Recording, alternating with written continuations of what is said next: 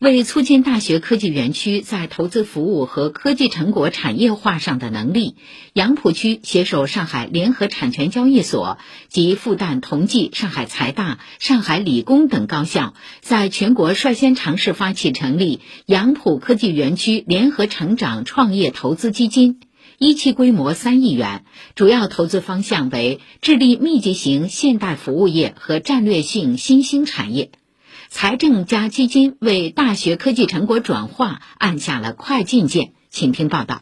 麦融智能科技一家注册在上海财大科技园的科创企业，专注于人工智能及企业财税自动化。由于服务的都是一些国家级的大型央企、银行，有时候账期比较长，现金流容易断。为了缓过这口气，公司董事长丁国栋找到了杨浦科技园区联合成长创业投资基金。我们是 小个子，服务了一些。大机构，然后合同签的时间也会长，付款的这个周期也会长，就对我们来说，就是说现金流压力会更大一点，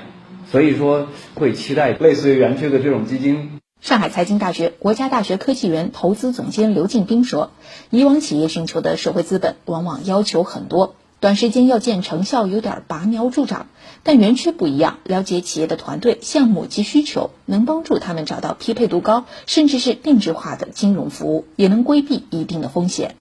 其实是区里面财政引导资金出资基本占一半，然后各大国家级的大学科技园占一半，主要达成的一个目的是科研成果转化。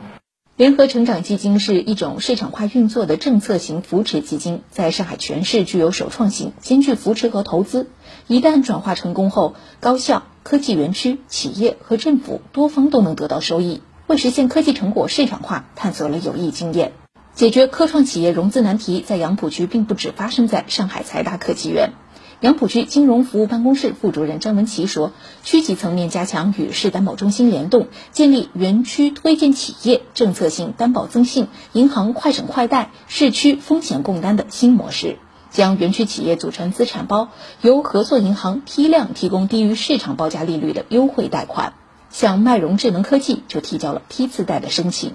我们所谓的批次贷，就是说我们政府在通过一轮筛选的情况下。”市区两级，我们跟大担保中心一块儿在打包的，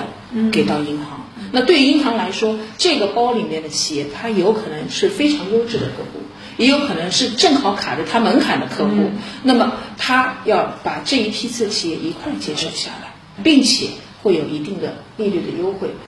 此外，杨浦正在推进全生命周期投融资服务链。针对企业从种子期、初创期、成长期等不同阶段的特征，定制了不同类型的金融产品，助力大学科技园区高质量发展。以上由记者吴泽宇报道。